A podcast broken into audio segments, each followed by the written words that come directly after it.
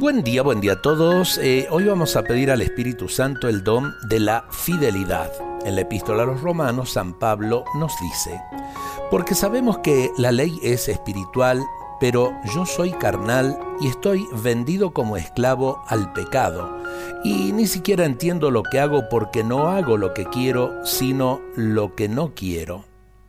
Espíritu de fidelidad Hoy te pido poder comprender con la misma claridad del apóstol San Pablo la lucha interior que cada día hay en mí y también en los hermanos y las hermanas que viven cerca de mí.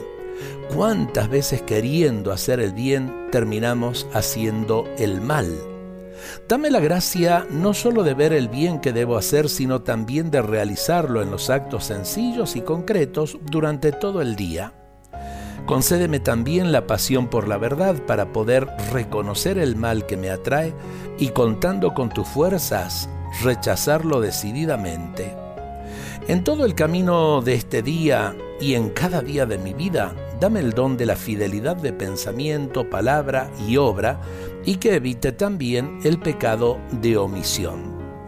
Que pueda reconocer que tú has sido siempre fiel para que también yo pueda llenarme del deseo de seguir creciendo en el don de la fidelidad. Amén. Fidelidad a la palabra dada, fidelidad ante nuestros seres queridos, fidelidad en la familia, fidelidad en el trabajo, cuánto necesitamos de esa fidelidad para construir nuestras vidas y ayudar que también los otros construyan sus propias vidas. Dios nos bendiga a todos en este día.